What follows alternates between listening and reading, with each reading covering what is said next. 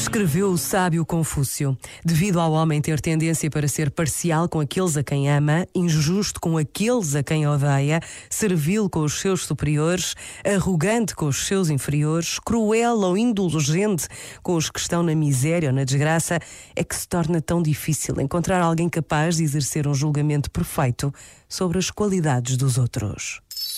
Este momento está disponível em podcast no site e na app.